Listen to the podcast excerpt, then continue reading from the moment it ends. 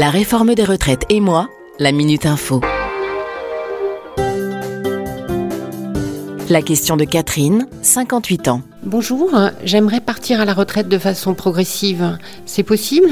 La réponse de l'assurance retraite. Bonjour Catherine. Sachez tout d'abord que la retraite progressive permet de réduire son temps de travail en percevant une partie de sa retraite tout en continuant à cotiser pour améliorer son montant. Il est possible de partir en retraite progressive deux ans avant votre âge légal de départ à la retraite. Vous devez réunir au moins 150 trimestres dans tous vos régimes de retraite de base obligatoires pour pouvoir en bénéficier. En pratique, pour déterminer le montant de votre retraite progressive, on calcule une retraite provisoire sur la base de vos droits au moment de votre demande.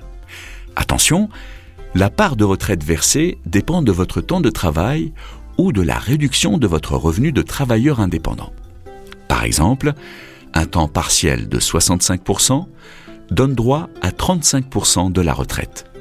Et lorsque vous cessez toute activité pour prendre votre retraite définitive, le montant de votre retraite est recalculé.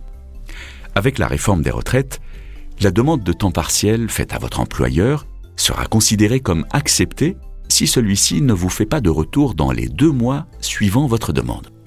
En cas de refus, il devra justifier de sa décision. Enfin, les fonctionnaires, agents contractuels de la fonction publique ou les travailleurs non salariés peuvent désormais bénéficier de la retraite progressive dans les mêmes conditions que celles des salariés du privé.